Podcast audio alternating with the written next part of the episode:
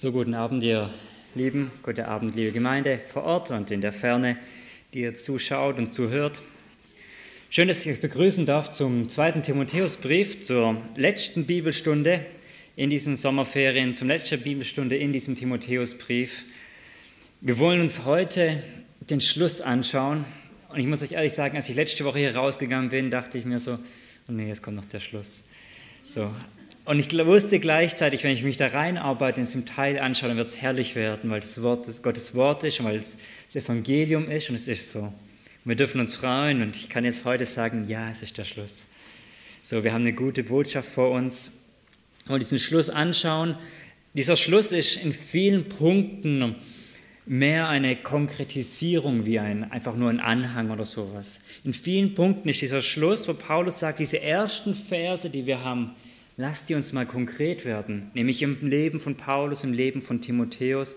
Und so finden wir es ganz oft, dass Worte nur zweimal im Timotheusbrief vorkommen, einmal irgendwo und dann im Schluss wieder zum Beispiel, oder dass Themen wieder aufgegriffen werden ähm, und Paulus die konkret macht und sagt so, Timotheus, so sieht es jetzt konkret aus. Und da können wir lernen von Paulus, können lernen und nochmal das Evangelium aus einer sehr lebensnahen Perspektive uns anschauen. Ähm, genau deswegen habe ich mir gedacht, ich mache heute, Morgen, äh, heute Abend keine Wiederholung, ähm, wie ich es die letzten Mal gemacht habe, weil wir nachher ständig schauen werden, nicht schaut mal hier, aber guckt mal zurück in Kapitel 2, guckt mal hier, aber guckt zurück in Kapitel 1 und so weiter. Ähm, da werden wir nachher sehen, wie der Paulus den Timotheusbrief zusammenwachsen lässt. Dieser Schluss hat, diese Konkretisierung hat vier Abschnitte. Ähm, hinten raus kommen Grüße und der Segen, aber vor allem hat er zwei große Abschnitte ab Vers 9 in Kapitel 4, wo es darum geht, ähm, zunächst einmal, Paulus schafft sich einen Rahmen, in dem er dienen kann. Ein gutes Umfeld, dass er seinen Dienst vollbringen kann. Und dann ein zweiter Punkt, Paulus dient konkret. Nämlich in Rom werden wir sehen, ähm, wie sieht der Dienst von Paulus konkret aus. Und das sind die die Verse, wo wir uns heute, also Kapitel 4, 9 bis 18, sind die Verse, die wir uns heute hauptsächlich anschauen wollen. Welchem Dienstrahmen dient Paulus und wie sieht dieser Dienst konkret aus unter diesen zwei Punkten? Dann lasst uns gemeinsam beten. Ähm, machen wir das so, ich lese den Text, dann tun wir gemeinsam beten ähm, und dann starten wir rein in die Verse. Ich lese 2. Timotheus Kapitel 4 ab Vers 9.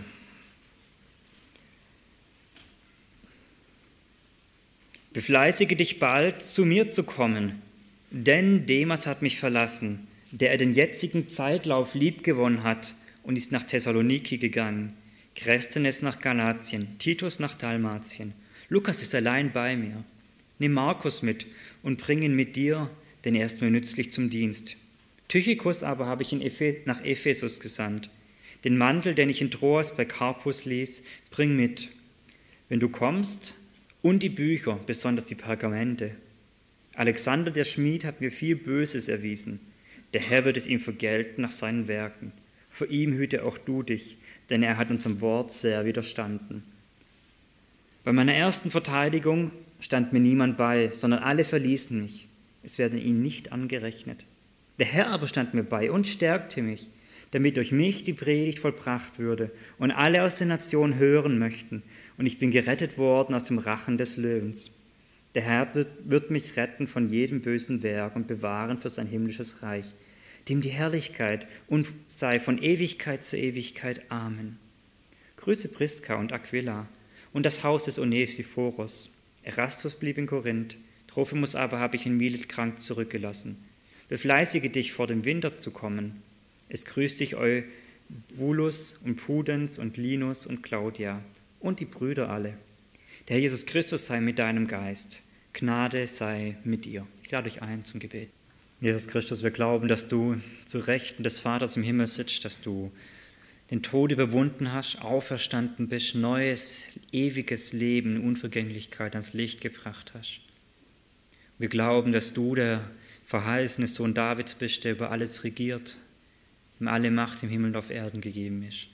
Und wir glauben, dass dein Wort, die Schrift, die heilige Schrift, Gottes Wort ist. dass es lebendiges und lebensschaffendes Wort ist. Und wir glauben, dass wir als dein Volk dazu berufen sind, es zu predigen. Und so bitten wir dich, schenke, dass heute Abend dein Wort belebend und uns wirkt, dass wir dir begegnen, dass wir dir zuhören dürfen, dass wir deine Jünger werden. Das bitte schenk du heute. Gib mir bitte das Reden, dass ich es gut, deutlich, klar und laut verkündigen darf. Bitte schenk, dass die Herzen deinem Wort zugeneigt sind, dass sie nicht abgelenkt sind. Und bitte schenk, dass von Wahrheit überführt werden, darin befähigt und ermahnt werden und darin getröstet werden, weil jede Wahrheit dein Evangelium beinhaltet, jede biblische Wahrheit auf dich hinausgerichtet ist. Danke für diese Zeit. Amen. Wir wollen uns also vier Punkte heute anschauen, ähm, beziehungsweise eigentlich drei und dann noch die anderen äh, zwei und dann noch die anderen zwei hinterher. Wir wollen uns den Dienstrahmen anschaffen, in dem Paulus gedient hat, und wir wollen uns danach den Dienst anschauen. Der Dienstrahmen wird in, ab Vers 9 beschrieben bis Vers 13. Dieser Abschnitt, ihr habt es bestimmt beim äh, Lesen gemerkt, das hat massiv viele Namen, oder? ein Pudens und ein Demas und so weiter. Und bei all diesen Namen könnten wir jetzt, das habe ich gemacht in der Vorbereitung, durch die Schrift durchgegangen, viel kommt bei der Apostelgeschichte raus. Man findet manches über sie, man findet über manche gar nichts. Dann kann man die Kirchenväter aufschlagen, man findet in deren Schriften manchmal was, auch nicht immer. Und ich möchte es nicht hier 100 Biografien vorstellen, sondern ich habe mir ein paar rausgesucht und möchte an diesen, ich hoffe, ich habe einen guten Misch gefunden, um an diesen einzelnen Personen das Evangelium zu entfalten. Was hat es mit einem Demas auf sich? Warum wird ein Markus erwähnt? Warum? Und das ist die Frage, die uns vielmehr, die Frage, die uns heute Abend stellen. Warum erwähnt Paulus diese Menschen? Nicht zunächst, wer sind sie, sondern warum erwähnt er sie? Und was will er damit dem Timotheus sagen? Und so lasst uns reinsteigen in den Rahmen, in dem Paulus gedient hat, in dem Rahmen, der sich gebaut hat. Und dieser Rahmen ist geschmückt von Abkehr und Unterstützung. In diesen zwei Extremen. Und da möchte ich zunächst Vers 9 lesen. 2. Timotheus 4, Vers 9. Befleißige dich, bald zu mir zu kommen. Das ist ein Anliegen von diesem Brief. Über all diesen ganzen großen anderen ist das die Botschaft, komm bald zu mir. Das ist sicherlich kein Vers, den wir es übertragen. Keiner von euch macht sich heute Abend auf und geht danach zu Paulus.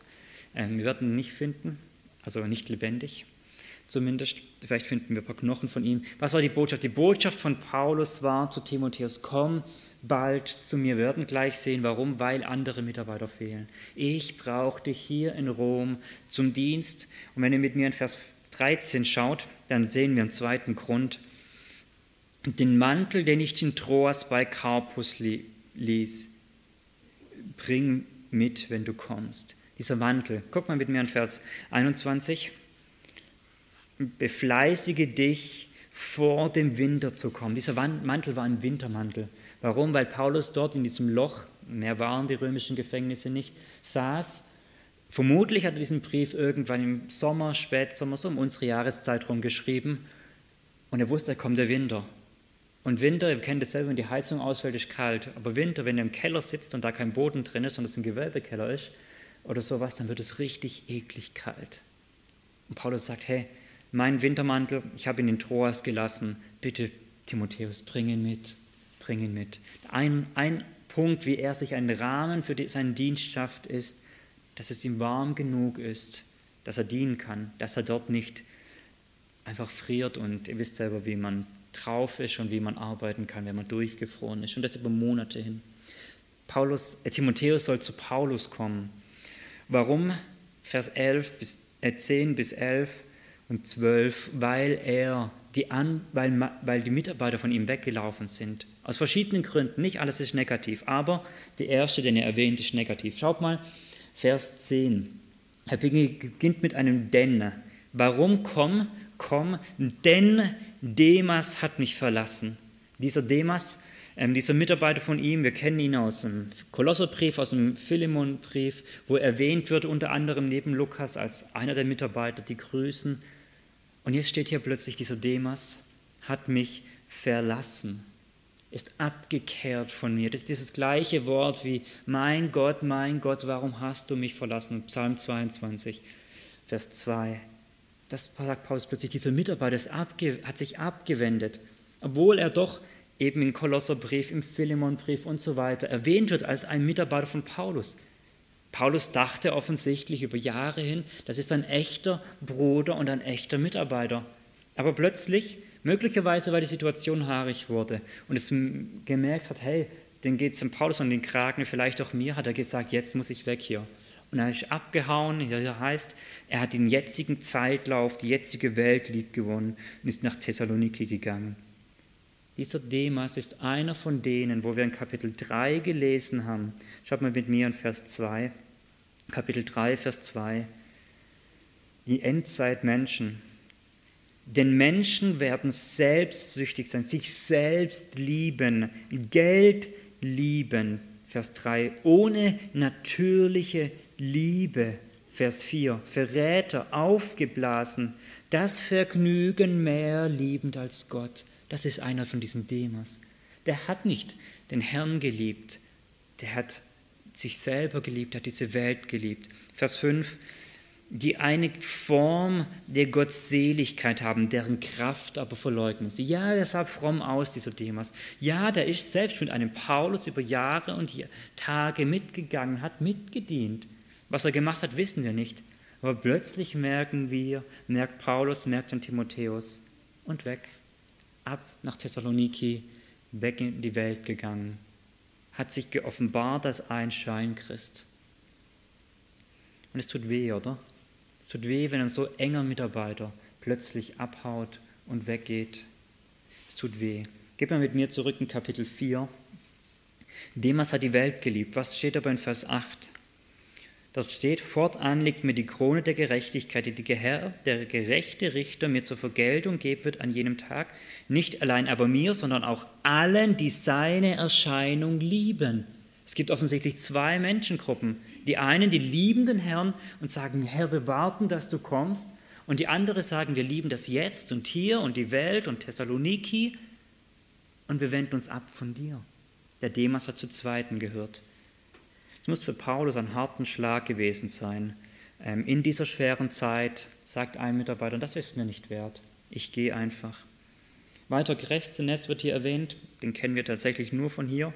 Und Timotheus, den kennen wir ein bisschen besser. Der eine geht nach Galatien, der andere nach Dalmatien. Das sind beides Gegenden, wo Paulus gedient hat. Ich gehe stark davon aus, mit fast hundertprozentiger Sicherheit, dass die nicht abgehauen sind, sondern das sind Mitarbeiter. Hat sie Paulus ausgesandt oder haben sie gesagt, ich habe einen anderen Dienst? Das wissen wir nicht. Aber die, die sind nicht abgefallen, sondern es sind treue Mitarbeiter, die einfach fortgegangen sind, an anderen Stellen zu dienen. Aber sie hinterlassen trotzdem eine Lücke. Wir haben hier fünf Mitarbeiter erwähnt, vier davon gehen. Ist nicht schlecht, oder? 80 Prozent der Mitarbeiter. Habe ich richtig gerechnet? Ja, oder? Ja, wenn Hans das sagt. 80 Prozent der Mitarbeiter gehen. Das ist nicht schlecht. Heftig, oder? Und das nicht in der Zeit, wo Paulus sagt, ich bin voll am Predigen hier, sondern in der Zeit, wo er steht und sein Tod erwartet. Und sie gehen. Vers 11. Lukas ist bei mir. Lukas ist der Schreiber der der Apostelgeschichte und des Lukas-Evangeliums der Arzt. Das ist gut, dass dieser Paulus am Ende seiner Tage einen Arzt bei sich hat. Vermutlich hat Lukas auch diesen Brief geschrieben, weil er war ein guter Schreiber. Ähm, Paulus am Ende seines Lebens, er war Zeltmacher, hat vermutlich verkrüppelte Hände gehabt, weil er durch dickes Stoff durch musste. Das macht die Hände kaputt. Ähm, vermutlich hat Lukas diesen Brief geschrieben, hat ihn unterstützt, ist bei ihm geblieben gut, dass er bei ihm geblieben ist, dass der Herr ihn, ihn zur Seite gestellt hat. Vers 11 noch weiter. Nimm Markus mit und bring ihn mit dir, denn er ist mir nützlich zum Dienst. Wer ist dieser Markus? Mit allerhöchster Wahrscheinlichkeit ist das Johannes Markus. Da möchte ich wieder ein bisschen länger bleiben. Das ist der Schreiber des Markus-Evangeliums. Er kam durch Petrus zum Glauben, so sagt es Petrus in 1. Petrus 5, Vers 13. Ähm, er hat zusammen mit Paulus auf der ersten Missionsreise gedient. Wer das nachlesen will, Apostelgeschichte 13. Er hat mit Paulus dort gedient und dann plötzlich aber sagt er, ich wende mich ab von Paulus, ich gehe zurück. Ich habe einen anderen Dienst. Und Paulus kommt zurück, führt diese erste Missionsreise weiter aus kommen zurück und sie wollen zur zweiten Missionsreiche starten. Und dann sagt ähm, Barnabas, das war sein Onkel, meine ich, von Markus, der Onkel, sagt, komm, lass uns den Markus wieder mitnehmen. Paulus sagt, nein, der hat sich nicht bewährt, den nehmen wir nicht mit. Und die kriegen sich in die Haare, da steht, dass sie äh, sich ähm, heftig zerstritten haben. Und Paulus hat gesagt, den nimmt er nicht mit. Dann ist Barnabas und Markus in die eine Richtung gezogen, Paulus mit seinen Mitarbeitern in die andere Richtung. Da kam dann unter anderem auch Timotheus irgendwann dazu. Und die zwei sind erstmal im Streit auseinandergegangen. Und was ist dann aber passiert? Irgendwann, und wir lesen das gar nicht in dem Neuen Testament, die haben sich ausgesöhnt. Und irgendwann kommt es dann plötzlich, mitten im Kolosserbrief am Ende heißt es, richtete Grüße aus von Narcos, dem Neffen des Barnabas, deswegen ihr Befehl empfangen habt, wenn er zu euch kommt, so nehmen wir ihn auf. Punkt, Punkt, Punkt. Diese Mitarbeiter sind, diese sind Mitarbeiter im Reich Gottes, die mir ein Trost gewesen sind. Da sagt er plötzlich, hey, dieser Markus ist wieder mein Mitarbeiter. Und er wurde mir zum Trost. Er ist ein wertvoller Mitarbeiter. Die haben sich wieder versöhnt. Wir lesen nicht wann, wir lesen nicht wie, aber sie haben sich wieder versöhnt. Und auch hier, Paulus sagt den letzten, an seinem Ende von seinen Tagen, diesen Markus, den brauche ich jetzt bei mir. Er schreibt hier, er ist ihm nützlich zum Dienst. Guck mal mit mir in Kapitel 2, Vers 21.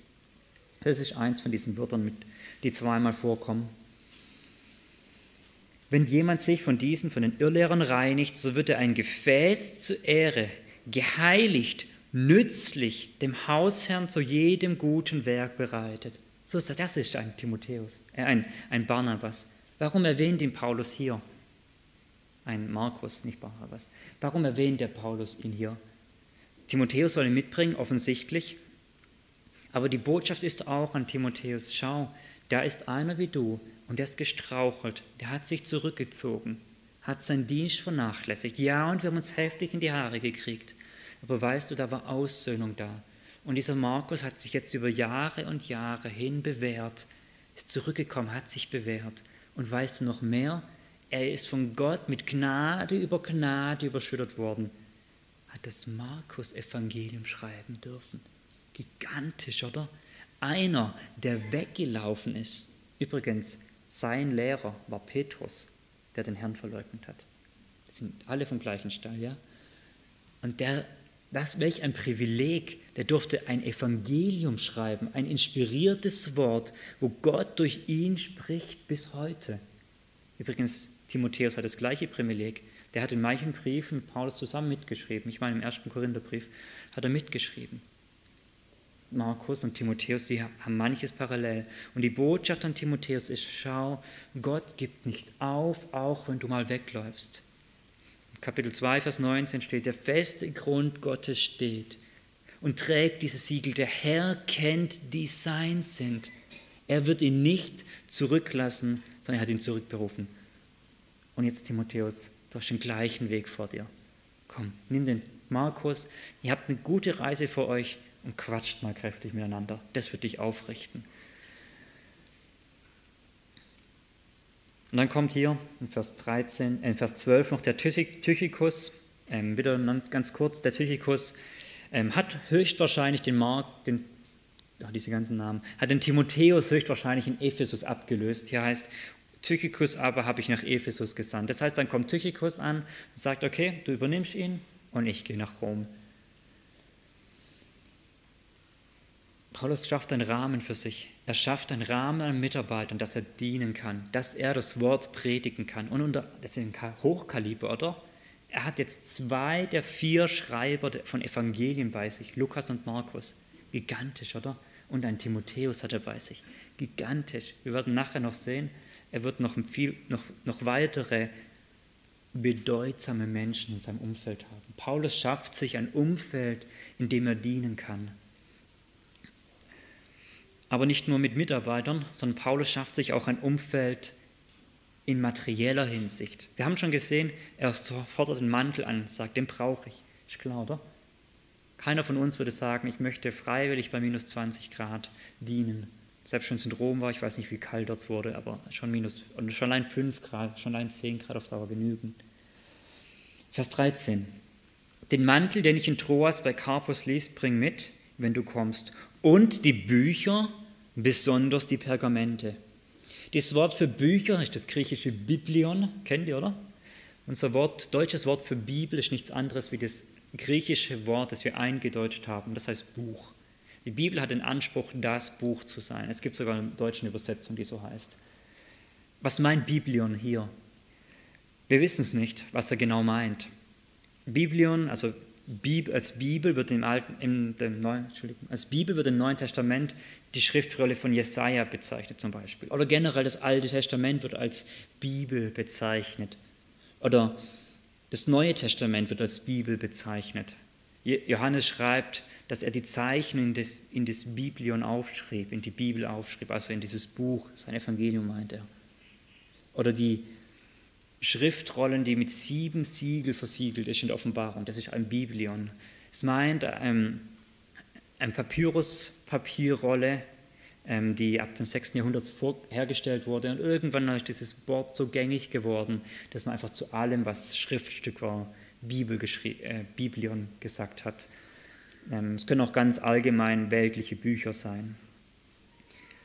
Und er sagt hier in Vers 13, bring die Bücher mit, besonders die Pergamente. Eigentlich ist diese Formulierung besonders noch viel kräftiger.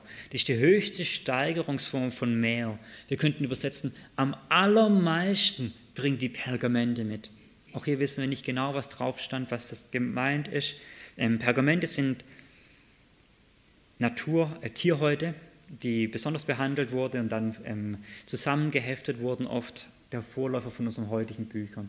Diese Biblion, die hat man aufgerollt und Pergamente wurden dann ähnlich wie hier geheftet, eben aber auf Tierhäute. Und die waren deutlich beständiger. Vielleicht war das der Grund, dass er gesagt hat, hier bei meinem nassen Kerker, da brauche ich was, das beständig ist. Ähm, genau. Was stand drauf? Wir wissen es nicht. Die meisten Ausleger sind sich einig, dass es die Schriften waren. Gottes Wort, das Alte Testament, das Neue Testament. Manche überlegen, sind es vielleicht Notizen von Paulus? Vielleicht sind vielleicht einfach Blätter, wo er Notizen machen konnte, vielleicht. Ähm, irgendwas in diese Richtung wird es gewesen sein. Sicher ist, es dient Paulus dazu, das Wort Gottes besser zu erforschen. Es dient ihm dazu, gründlich zu arbeiten. Guck mal mit mir in Kapitel 2, Vers 15.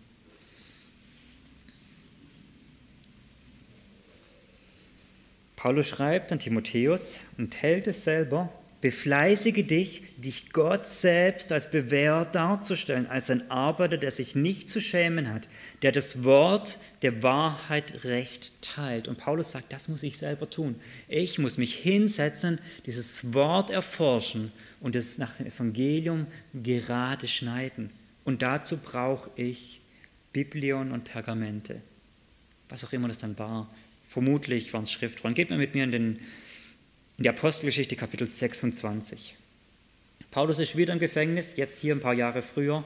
Ähm, er ist in einem Verhör vor Festus und der Festus unterbricht seine Predigt. Er, er berichtet gerade, wie er zum Glauben gekommen ist vor den Toren von Damaskus und dann unterbricht ihn plötzlich der Festus und er sagt über diesen Paulus, dem Gefängnis, folgende Worte. Während aber dies, also sorry, Vers 24, Apostelgeschichte 26, Kapitel 26, habe ich es anders gesagt? Nein. Kapitel 26, Vers 24. Während er aber dies zu seiner Verteidigung sagte, spricht Festus mit lauter Stimme, du bist von Sinnen, Paulus, die große Gelehrsamkeit bringt dich in den Wahnsinn. Oder Schlachter übersetzt meine ich, um den Verstand. Paulus aber spricht, ich bin nicht vor Sinnen, vortrefflicher Festus, sondern ich rede Worte der Wahrheit und der Besonnenheit. Dieser Festus hat beobachtet, Paulus ist im Gefängnis und was macht er? Er sitzt den ganzen Tag über dem Wort Gottes und studiert und studiert und studiert. Und dann sagt er ihm, hey, du bist doch völlig, völlig von Sinn, völlig bescheuert, was du hier redest kann überhaupt, kann überhaupt das Evangelium nicht fassen. Paulus sagt, nein, nein, meine Gelehrsamkeit sind Worte der Wahrheit und der Besonnenheit. Paulus saß im Gefängnis, hat das Alte Testament erforscht, das können wir aus den Versen davor erkennen, hat das Alte Testament erforscht und hat daraus das, die Wahrheit entfaltet, hat daraus die Botschaften, zum Beispiel die Briefe geschrieben und so weiter. Und dazu brauchte er Biblion und Pergamente, um das zu studieren. Was ist der Paulus für einer? Wir würden doch nicht sagen, Paulus ist halt irgendeiner, der aus der Welt kommt und der vor zwei Wochen zum Glauben gekommen ist und der so einen Heißhunger auf das Wort Gottes hat. Sondern wer ist Paulus? Paulus ist einer, der hier seit 35 Jahren gläubig ist, ganz, ganz grob, gläubig ist, der Apostel unseres Herrn ist, der inspiriertes Wort Gottes aufschreibt und weltweit verkündigt hat. Und dieser sagt, es genügt nicht, was ich aus dem Wort Gottes weiß. Ich muss weiter studieren, ich muss weiter forschen. Und jetzt ein halbes Jahr oder ein Jahr oder ein Dreivierteljahr, bevor er stirbt. Da würden wir zu manchen sagen, ja komm, lass gut sein. Krass, oder? Was ist das für einer? Und wenn dieser Paulus so forscht und studiert und nachackert, wie viel mehr sollten wir es sein, oder? Sonntag haben wir uns gehört, dass der Herr, unser Herr, jeden Morgen für morgen vom Herrn, sondern seinem Vater gelernt hat. Und die Botschaft war, lasst uns auf den Herrn hören, lasst uns auf ihn hören. Über die Borea schreibt Lukas, und sie waren e-, edler gesinnt und haben Tag Tag geforscht, ob es sich so verhielte. Und sie haben dabei den Paulus kontrolliert. Die Gemeinde, ein Paulus hat bis zum Ende seines Lebens geforscht. Lasst uns ihm nacheifern und ihm nachforschen und die Schriften lesen und hilfreiche, gute Bücher lesen, die uns zu Christus in sein Wort führen. Paulus schafft sich einen Rahmen, in dem er dienen kann. Er sorgt dafür, dass er Mitarbeiter bekommt, dass die zu ihm kommen, weil andere gegangen sind, aus verschiedenen Gründen. Er sorgt dafür, dass er körperlich ausgerüstet ist. Er sorgt dafür, dass er Studienmaterial hat. Kurzum, Paulus sorgt dafür, dass er einen guten Rahmen hat, in dem er seinen Dienst tun kann. Kapitel 2, Vers 7 im Timotheusbrief schreibt er, Bedenke, was ich sage, denn der Herr wird dir Verständnis geben in allen Dingen. Liebe Gemeinde, so lasst uns einen guten Rahmen schaffen, in dem wir dienen, wo wir dem Herrn dienen können. Ich habe bei mir überlegt, ich habe ganz oft ein Problem, wenn ich ähm, Predigten einigermaßen spontan mache, das heißt mit Vorlauf von drei, vier Wochen oder sowas, und dann sagt, dann will ich aber auch einen gescheiten Kommentar dazu da haben, dann muss ich den kaufen, oder? Und dann, warum auch immer, ich bin so eigentlich schieb das immer auf morgen hinaus. Und dann kam es schon tatsächlich öfter mal vor, dann sitze ich in der Vorbereitung und hoffe, hoffe dass der Kommentar endlich kommt. Ähm, ich kaufte gebraucht, dann sind sie deutlich günstiger. Eine gute Vorbereitung heißt, hey Ruben, setz dich hin und kümmere dich pünktlich, dass du deine Materialien zum Arbeiten hast. Kümmere, dass du einen guten Rahmen hast. Was auch immer das für euch bedeutet. Aber lasst uns dem Evangelium einen guten Rahmen schaffen um darin zu dienen. Und wie dient dann Paulus? Ab Vers 14 bis, 26, bis 18 werden wir lesen, dass Paulus dient und zwar unter Widerstand, aber gleichzeitig auch mit Beistand. Widerstand und Beistand. Ich lese die Verse 14 bis 15. Alexander der Schmied hat mir viel Böses erwiesen. Der Herr wird ihm vergelten nach seinen Werken. Vor ihm hüte auch du dich, denn er hat unserem Wort sehr widerstanden. Dieser Alexander ähm, ist uns bekannt, wenn wir den ersten Timotheusbrief kennen. Lest, lasst uns mal gemeinsam diesen Brief lesen. 1. Timotheusbrief, Kapitel 1, Vers 19 und 20. Hier wird er gleich neben Hymäus erwähnt werden. Dieser Hymäus war der mit dem Krebsgeschwür in Kapitel 2, Vers 16 bis 18. Ähm, erinnert euch bestimmt daran. Also war ein Kollege von diesem Hymäus.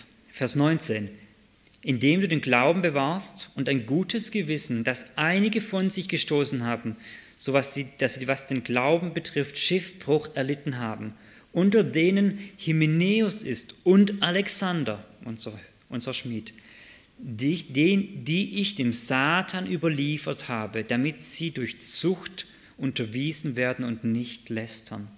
Paulus hat diesen Alexander mit Hymenäus zusammen ausgeschlossen aus der Gemeinde in Ephesus hat gesagt, ich übergebe euch dem Satan, ihr habt nichts in dieser Gemeinde zu tun. Warum? Weil ihr Irrlehrer seid. Hier noch mit dem Anliegen, sie möchten unterwiesen werden, In unserem Text lesen wir schon, Gott wird ihm vergelten. Da ist kein Raum mehr für Gnade, sondern er hat sich bewiesen als ein Irrlehrer. Und wird und sagt, hey, und dieser Alexander, wir können annehmen, hat weiterhin über diese fünf Jahre ganz, ganz grob zwischen 1. und 2. Timotheus, hat weiterhin die Gemeinde angegriffen mit falschen Lehren, hat weiterhin versucht zu wirken, hat einfach bewiesen und immer wieder bewiesen, ich, er ist ein Irrlehrer. Und jetzt sagt Paulus zu Timotheus, dass, dies, dass sich Timotheus vor Alexander hüten soll. Das ist die Botschaft an Timotheus. Die Botschaft ist die gleiche, die wir hatten in Kapitel 2, oder? Trenn dich von den Irrlehrern. Dort haben wir es. Mit diesem Krebsgeschwür. Oder die alten Gefäße ausfegen, haben wir uns angeschaut. Trenn dich von ihnen. Warum? Weil das Evangelium bewahrt werden muss und Irrlehrer greifen es nur an, fressen um sich und zerstören das Evangelium, zerstören nachher die Schwachen im Glauben. Deswegen trenn dich von ihm. Das meine ich mit Konkretisierung. Jetzt sagt er ganz konkret, was es bedeutet, was er vorher in Kapitel 2 gelehrt hatte. Paulus tut also seinen Dienst, indem dass er sich gegen das Evangelium verteidigt. Ich denke, wir haben das uns ausführlich angeschaut die letzten Wochen. Diese Erinnerung hier genügt an dieser Stelle. Paulus tut seinen Dienst aber auch alleine. Geht mal mit mir in Vers 17, nee, Vers 16, Entschuldigung, Vers 16. Bei meiner ersten Verantwortung stand mir niemand bei, sondern alle verließen mich. Es werde ihnen nicht zugerechnet. Diese, hier bei mir heißt die Verantwortungsrede, hier heißt die Verteidigungsrede, ähm, andere übersetzen das Verhör. Ähm, meint, Paulus stand vor dem Gericht, seine erste Rede, das heißt, da wurde sein Fall aufgenommen. Heute wird ihm vermutlich die Anklage vorgelesen worden, wahrscheinlich war es damals auch so. Und er sagt, da war ich völlig allein. Keiner stand mir bei. Wie wir in Kapitel 4 schon gelesen haben, er wusste damals schon, was passieren wird, was am Ende rauskommt. Er wird nämlich gerichtet werden, er wird getötet werden. Und in dieser brenzlichen Situation stand hier, keiner stand ihm bei, oder wir könnten übersetzen, keiner ist für ihn eingetreten, keiner hat ihn unterstützt. Eine englische Übersetzung sagt, keiner hat ihn supported im Neudeutschen kennen dieses Wort. Er war ganz alleine.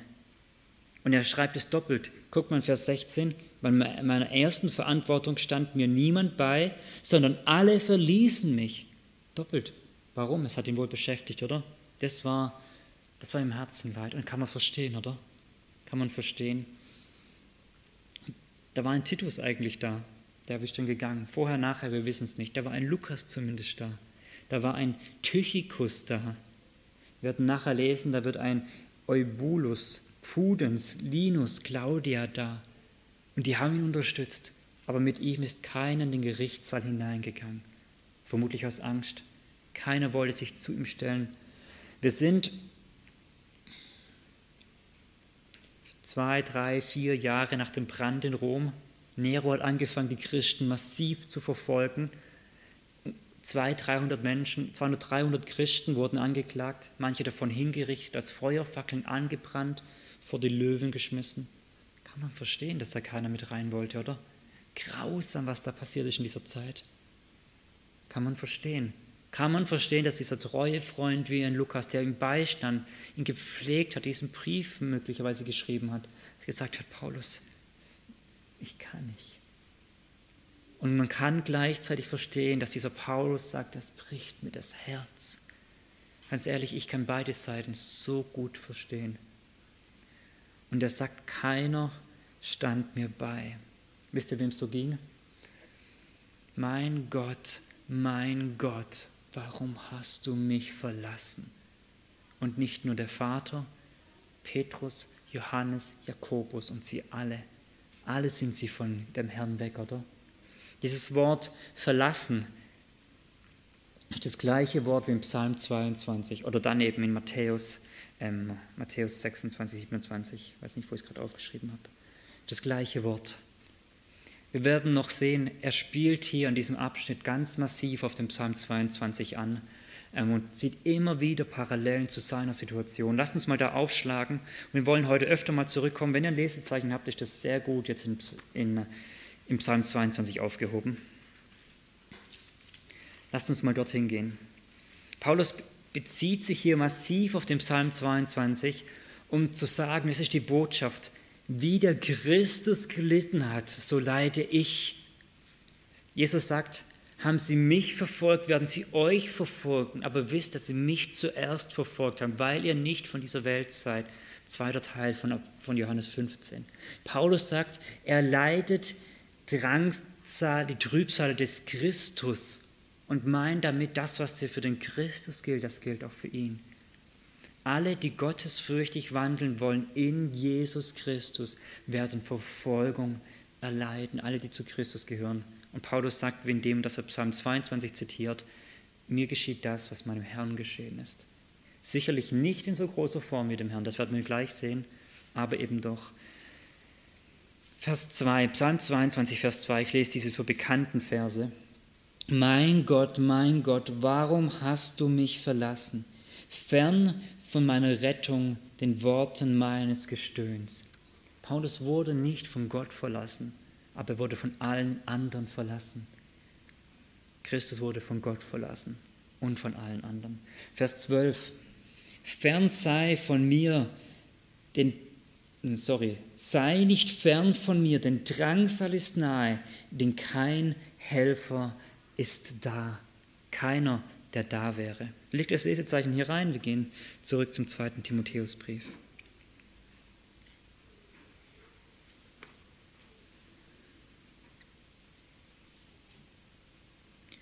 Paulus tut einen Dienst in Verlassenheit. Manche haben ihn verlassen, sind weggezogen, ein Demas hat sich ganz von ihm abgewendet. Ein Kreszenes ist einfach fortgezogen, ein Lukas ist nicht mit in den Gerichtssaal hineingegangen. Schaut mal, was Paulus sagt in Vers 16 am Ende. Bei meiner ersten Verantwortung stand mir niemand bei, sondern alle verließen mich. Es werde ihnen nicht zugerechnet. Über alle zu zweit. Lukas besucht ihn immer wieder. Und Paulus sagt sie morgen, morgen. Und Lukas guckt ihn an und sagt morgen, ja, morgen geht es ins Gericht. Lukas bebt und sagt, Paulus, vergibst du mir? Ich kann nicht. Lukas Paulus sagt zum Ja, ich vergebe dir. Und er geht allein diesen Weg. Wisst ihr, warum er es kann? Wisst ihr, warum er es kann? Vers 16. Der Herr aber stand mir bei und stärkte mich. Das ist der Unterschied zwischen Christus und Paulus. Weil Christus vom Vater verlassen wurde, musste Christus Paulus nicht verlassen. Deswegen konnte er ihm beistehen. Der Herr aber stand mir bei und stärkte mich. Dieses Wort stärken ist eins von diesen Worten, das zweimal im Timotheusbrief vorkommt. Lasst uns aufschlagen in 2. Timotheus Vers, Kapitel 2, Vers 1. Da lesen wir, was unter Stärken gemeint ist. Wie wird die Theologie von Paulus jetzt konkret? 2. Timotheus Kapitel 2, Vers 1. Du nun, mein Kind, sei stark in der Gnade, die in Christus Jesus ist. Das ist das, sei stark in der Gnade. Wir haben damals, als wir das angeschaut haben, gesehen, dass dieser Vers das Kapitel 1 zusammenfasst. In Kapitel 1 steht, Timotheus, tue den Dienst, denn du bist begabt.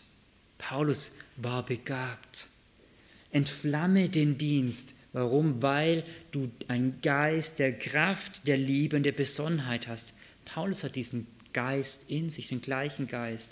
Und deswegen leide Trübsal für den Dienst. Wie? In der Kraft Gottes, Vers 9. In der Kraft Gottes. Aber habe ich Zugang zu dieser Kraft? Ja, in Christus, weil du vor ewigen Zeiten begnadigt wurdest. Und Christus hat bewiesen, dass diese Kraft den Tod zunichte gemacht hat und Leben und Unvergänglichkeit ans Licht gebracht hat. Und Paulus sagt, der Herr aber stärkte mich. Der Herr hat mir diese Theologie, diese Wahrheiten im Herzen groß gemacht, und er konnte aufstehen, in den Gerichtssaal gehen und wir werden gleich sehen und den Mund auftun und predigen. Das, was er hier geschrieben hat, sagt Paulus, das lebe ich in meinem Leben. Und die Botschaft an Timotheus ist, lebst du auch, lebst du auch. Weil Paulus hat das größere Leid wie Timotheus ertragen.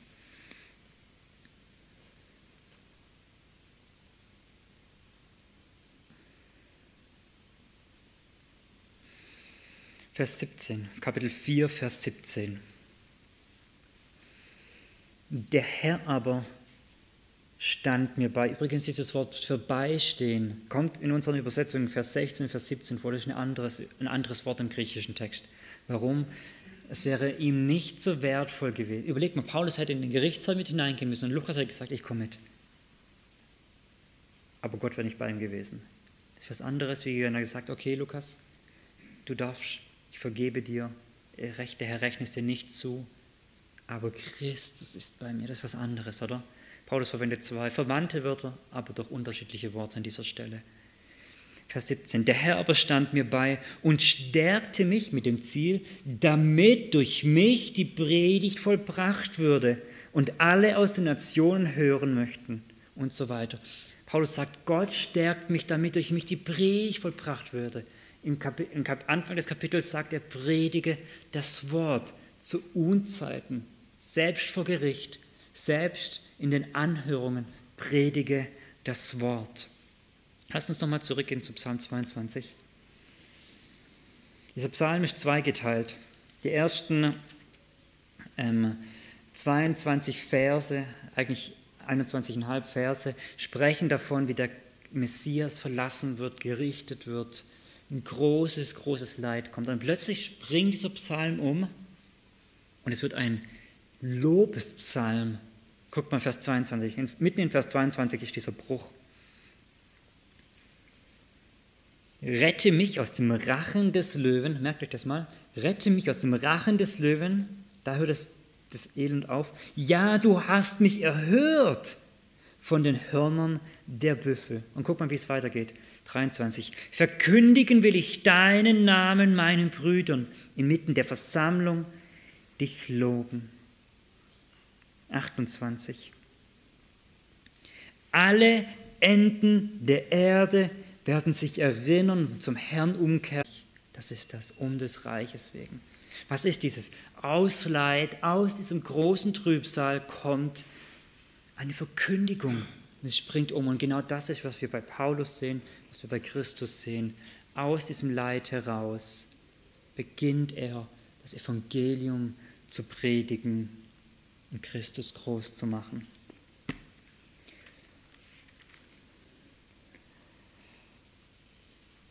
Wir sehen, wie sich, das Leid, wie sich aus dem Leid des Messias, das heißt auch aus dem Leid des Paulus, eine weltweite Predigt des Evangeliums heraus entwickelt hat. Und damit sagt Paulus wieder, was durch Christus geschah, ich führe es fort. Das Werk des Christus erfüllt sich in mir. Vers, 27, Vers 17, zurück in unserem Brief. 2. Timotheus 4, Vers 17 nochmal. Der Herr aber stand mir bei und stärkte mich damit durch mich die Predigt vollbracht würde und aus allen Nationen hören möchten.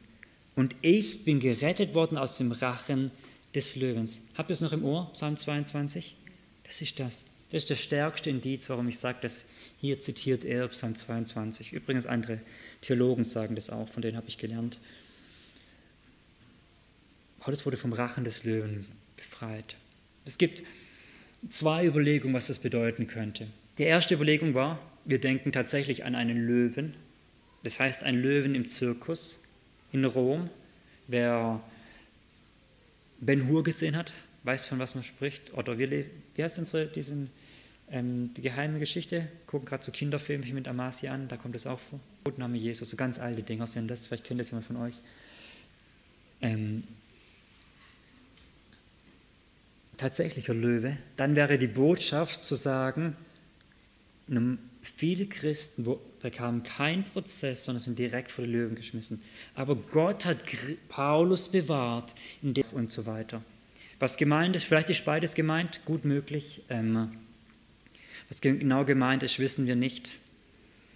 Ähm, aber der Herr auf jeden Fall hat ihn befreit vor diesem Löwen. Dieses Bild vom Löwen, ähm, von der Rettung vor Löwen gibt es in der Schrift öfter mal. Ähm, unter anderem eben im Psalm 22. Wir finden es aber auch in Daniel 6. Erinnert euch, Daniel kommt in die Löwengrube. Warum? Weil er sich nicht um den damaligen Weltherrscher untergeordnet hat. Und was kam? Er wurde bewahrt, er wurde gerettet von den Löwen und er konnte das Evangelium predigen vor Darius. Gigantisch, oder? Wie ein Paulus. Oder in Amos, ich möchte euch das vorlesen, Amos 3 heißt es, wie der Hirte zwei Beine und ein Ohrzipfel aus dem Rachen des Löwen rettet, so werden die Kinder Israel gerettet werden. Das ist ein krasses Bild, oder? Zwei Ohrzipfel, zwei Beine und ein Ohrzipfel. Das, das ist die Mühe des Herrn, oder? Und jetzt steht hier aus dem Rachen des Löwen. Wörtlich steht da aus dem Mund des Löwen, aber ist dramatisch genug. Er macht den, reißt das Maul auf und packt rein, der war schon drin und zieht ihn raus und sagt, hey, das ist meiner, durch keine Chance, du kriegst ihn nicht. Erfüllt sich bei Paulus, oder? Hebräer 11 lesen wir, dass verschiedene Propheten von Löw, aus dem Löwenrachen ähm, gerettet wurden. Was ist Vers 17? Vers 17 ist, und auf die Gefahr hin, dass ich euch langweile oder erfreue, Vers 17 ist diese Botschaft, Paulus geht in den Gerichtssaal hinein und, und sagt, habe im Gedächtnis Jesus Christus, auferweckt aus den Toten, aus dem Samen Davids. Mit diesem Wissen, mit dem Wissen und die Macht Christi geht er in den Gerichtssaal hinein und sagt, ich vertraue ihm. Vers 18, der Herr wird mich retten von jedem bösen Werk. Schaut mal genau hin, hier steht, der Herr wird mich retten. In Vers 17 stand, der Herr hat mich gerettet. Jetzt spricht er von einer zukünftigen Rettung. Was meint er? Er meint jedes böse Werk, das heißt alles, was er ihm antun, und in Spitze seinen Tod. Er sagt, er wird mich retten durch den Tod hindurch. Und zwar wohin? Steht hier Vers 18, und bewahren für sein himmlisches Reich. Gigantisch, oder? Da kommt kein Nero mehr ran. Der hat ein großes Reich gehabt, das größte damals. Und Paul, Gott rettet den Paulus in das himmlische Reich. Und da ist er sicher. Der Tod ist für einen Christen der Anfang, das ist die Vollendung der Erlösung. Der, der, der wichtige Zwischenschritt, um ganz präzise zu sein. Der Tod ist die Befreiung aus dieser Welt heraus. Für einen Christen und für Paulus.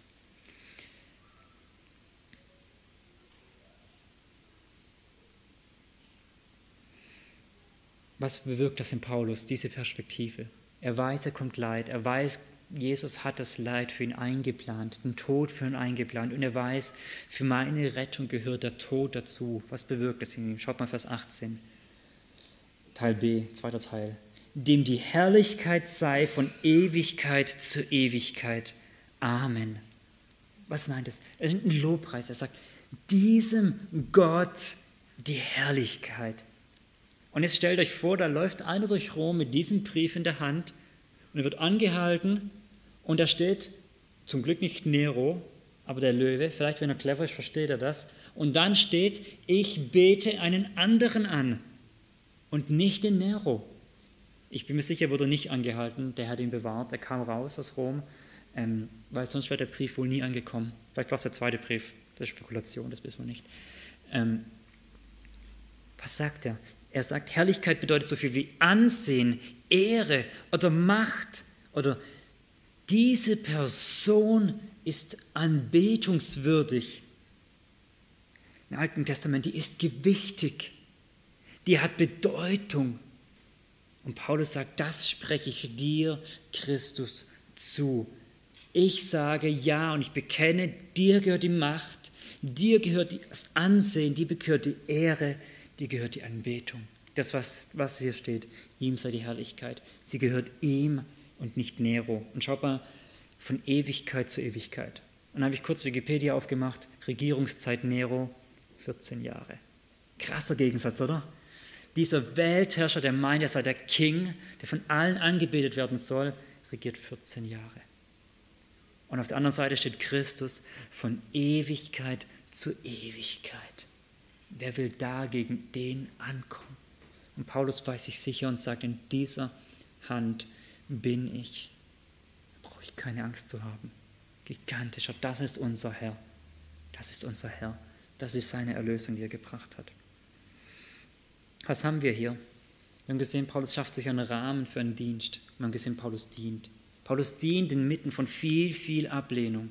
Aber Paulus und Allein, äh, Einsamkeit. Aber Paulus dient mit dem Blick auf Christus. Darf ich noch einmal? Halte im Gedächtnis Jesus Christus. Ihn hat er nicht vergessen. sondern er ist sein Blick und er weiß, er wird ihn durchtragen. Und er weiß, ihn predigt er. Und zwar, wenn es um den Tod geht und ihn predigt er, damit allen gepredigt wird. Kommen wir zu den Grüßen. Die Grüße sind wieder einige Namen. Ähm, ich möchte sie kurz durchgehen, schneller wie das bisherige, und möchte an manche Anmerkungen machen. Zunächst einmal, was ist ein Gruß? Ein Gruß ist ein, eine, eine Freundlichkeit. Eine, wenn ich jemand von euch begrüße, dann bin ich freundlich zu ihm, oder? So, wenn ich ihn nicht begrüße, dann haben wir mal keine Beziehung. Manchmal ist es vielleicht unhöflich. Ähm, aber wenn ich jemanden begrüße, dann ist es eine Freundlichkeit. Es ist ein, eine Wertschätzung dem anderen gegenüber. Du bist es wert, dass ich mir für dich Zeit nehme. In, in der damaligen Zeit noch viel mehr, weil Begrüßungen waren ausgiebiger. Du, ich habe dich gern. Oder ein Ich bin dir zugeneigt. 1. Johannes, nein, 2. Johannes, Vers 10 schreibt, grüße die Irrlehrer nicht mal. Das ist der Umkehrschluss. Ich bin nicht zugeneigt. Ich habe keine Wertschätzung. Ich habe keine freundschaftliche Haltung dir gegenüber. Wen grüßt er? Priska und Aquila. Das ist ein Ehepaar, das von Rom kommt, vertrieben wurde aus Rom einige Jahre vorher, ungefähr zehn Jahre vorher, und dann nach Ephesus ging. Dort sind sie Paulus begegnet und dort haben sie gemeinsam gedient. Beides, alle drei Zeltmacher. Ähm, dort hatten sie einen gemeinsamen Dienst. Und die sind, wenn wir sie beobachten in der Schrift, sie tauchen an verschiedensten Stellen auf und hier unter anderem eben wieder in Ephesus. Und Paulus ist vertraut mit ihnen. Priska heißt nicht wirklich Priska, sie heißt Priscilla. Aber einen Spitzname verwende ich, wenn ich mit jemandem vertraut bin, oder? Und ich rede auch nur mit jemandem über einen Spitznamen, wenn auch die andere Person weiß, ich bin vertraut. Paulus, Timotheus hat sie auch gut gekannt. Warum erwähnt er sie? Weil dort ein Ehepaar in Korinth, in Ephesus ist, die Leid durchgemacht haben. Timotheus kann zu ihnen gehen, es sind liebe Leute, mit denen er sich gut versteht, kann sagen, hey, nehmt mich mal an eure Füße und eure Fittiche, lasst uns mal gemeinsam die ersten Schritte gehen. Wie liebevoll, oder? Wie liebevoll. Und das Haus des Onesiphorus, von dem hat man in Kapitel 1, den möchte ich übergehen. Erastus blieb in Korinth, Trophimus aber habe ich in Milet krank zurückgelassen, wieder einer, der leidet. Befleißige dich, vor den Winter zu kommen. Es grüßen dich Eubulus und Pudens, ich denke immer an die Pude, und Linus und Claudia und die Brüder alle. Paulus sendet Grüße ab und Timotheus bekommt Grüße. Und das ist wertvoll. Ich habe darüber nachgedacht heute. Was bedeutet es, dass er Grüße bekommt? Ich grüße, ich richte nur namentliche Grüße aus, wenn ich weiß, die andere Person kennt sie, oder? Paulus kannte diese vier. Timotheus kannte diese vier, kannte die Gemeinde in Rom. Ich richte nur Grüße aus, wenn ich weiß, da sorgt sich jemand um mich. Da gingen diese Eubulus, Pudens, Linus und Claudia, gingen zu, Timo, zu Paulus, die haben ihn bestimmt öfter mal besucht, gingen zu ihm, haben gesagt, du schreibst einen Brief an Timotheus. Vermutlich wussten wie sie, wie es ihm geht, bitte, bitte sag ihm liebe Grüße. In Klammer, wir beten für dich, wir denken viel an dich. Kennen wir, oder? Einer von euch macht einen alten Besuch, jemand anderes bekommt es mit. Bitte, Ella, richte Grüße aus. So. Bitte nimm Grüße mit. Was, was bewirkt es bei diesen Leuten, wenn der Groß ankommt? Die Gemeinde hat mich nicht vergessen. Diese Leute haben mich nicht vergessen. Sie beten für mich, sie stehen für mich ein. Sie wissen um meine schwere Situation. Und trotzdem haben sie mich nicht fallen lassen. Wie wunderbar, oder? Paulus richtet Grüße aus. All diese Namen kennen wir nur aus diesem Text, kommen sonst nicht wieder vor. Ähm, auf zwei möchte ich eingehen, eine kurze Anmerkung machen, weil die Kirchengeschichte sie erwähnt. Dieser Linus, ähm, dieser Linus so sagt die Kirchengeschichte, war der erste Älteste, nachdem Paulus und Petrus in Rom gestorben waren. Er war der, einer der Anführer dann in Rom. Das, es war ein tapferer, bewährter Christ von Rom. Die Katholiken würden jetzt sagen, das war schon unser erster Papst nach Petrus. Das ist natürlich Lüge. Ähm, aber er war einer der, war der, einer der ersten Ältesten in Rom. Ein bewährter, treuer Christ. Schaut mal, die Botschaft ist, selbst dieser Linus und Timotheus kannte ihn, selbst dieser Linus hat Zeit für dich. und Claudia. Sie ist eine Frau.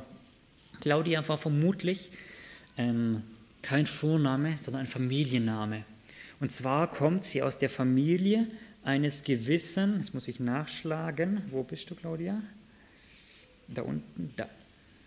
Kommt aus der Familie eines gewissen Tiberius Claudius Nero Germanicus.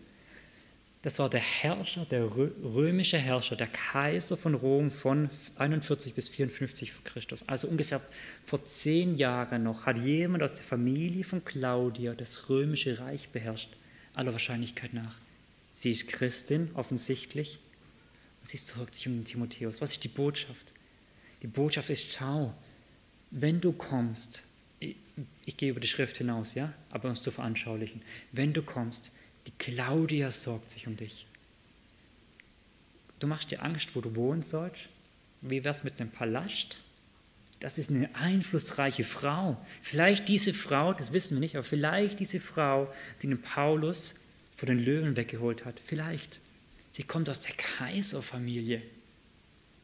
Eine einflussreiche Frau. Und, die, und Paulus sagt, hey, diese sorgen sich um dich. Und die Brüder alle die ganze Gemeinde in Rom. Die Gebetsstunden, wenn sie Beamer hatten, sicherlich hatten sie keinen, dann stand dort für die Ältesten, für die Jugendarbeit, für Timotheus. Und sie haben für ihn gebetet, für die Schwachen im Glauben, so steht es dann bei uns. Welch ein Trost, oder? Welch eine gute Botschaft. Merkt ihr, wie ein sanfter, weicher, seelsorgerlicher Mann dieser Paulus war? Und er richtet diese Grüße aus. Er verweist ihn sage, hey, guck mal Priscilla und Aquila vorbei. Und er sagt ihm, hey, wir hier, wir beten für dich. Und zwar diese, diese und diese und die ganze Gemeinde. Eine wunderbare Botschaft, wunderbare Botschaft.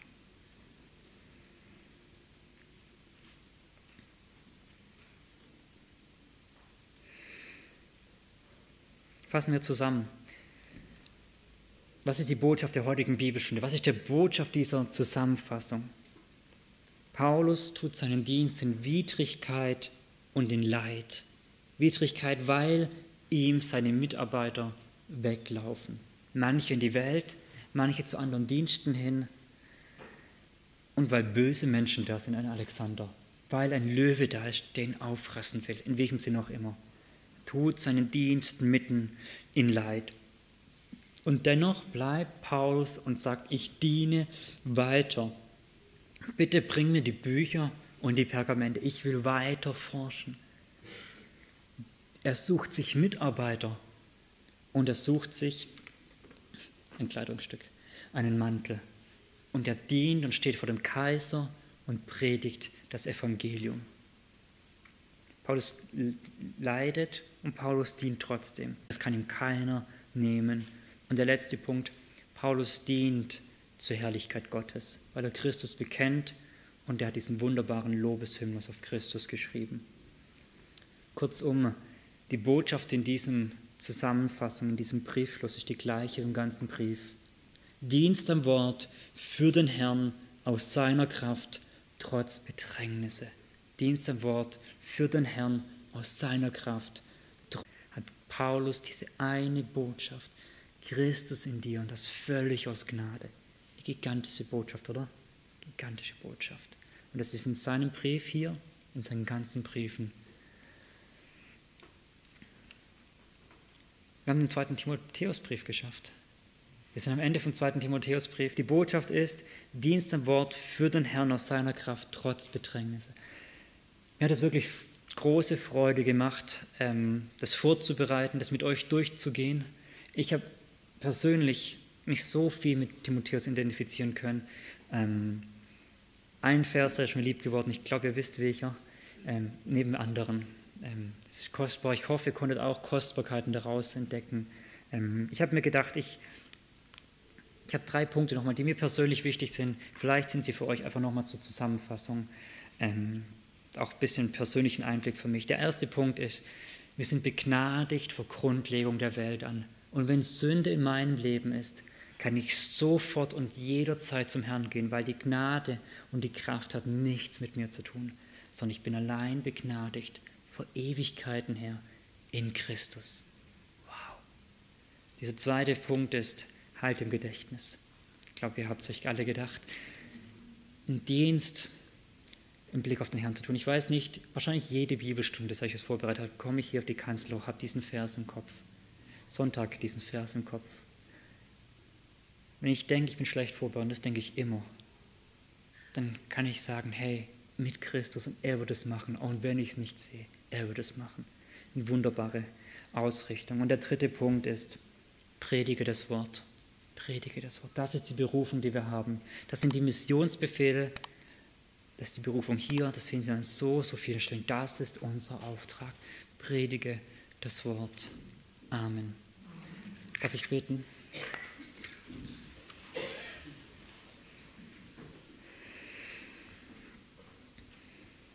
Vater, danke dir. Zunächst danke dir für Christus. Danke für diese Erlösung. Danke, dass er vom Vater verlassen wurde. Danke, dass wir dadurch erlöst wurden. Aber danke dir auch für diesen Brief. Danke dir für diese acht Bibelstunden jetzt, die wir im letzten halben Jahr haben durften. Jetzt im Sommer hier. Danke dir dafür. Danke, dass du ein großes Werk darin an mir getan hast. Ich vertraue und ich hoffe, weil du im Himmel regierst dein Wort nicht gebunden ist, dass du auch in der Gemeinde guten und treuen, kostbaren Dienst tust. Danke dir dafür. Bitte lass diesen Brief uns zu Kraft werden im Dienst, dass wir dein Wort verkündigen, auch wenn Leid da ist, dass wir hoffen auf dich und du darin geehrt wirst. Vater, danke dir für diese Möglichkeit. Danke dir für Christus. Und bitte schenk uns, dass wir in der Kraft Christi Paulus und Timotheus und so vielen Dienern der Kirchengeschichte nacheifern. Danke dir. Amen.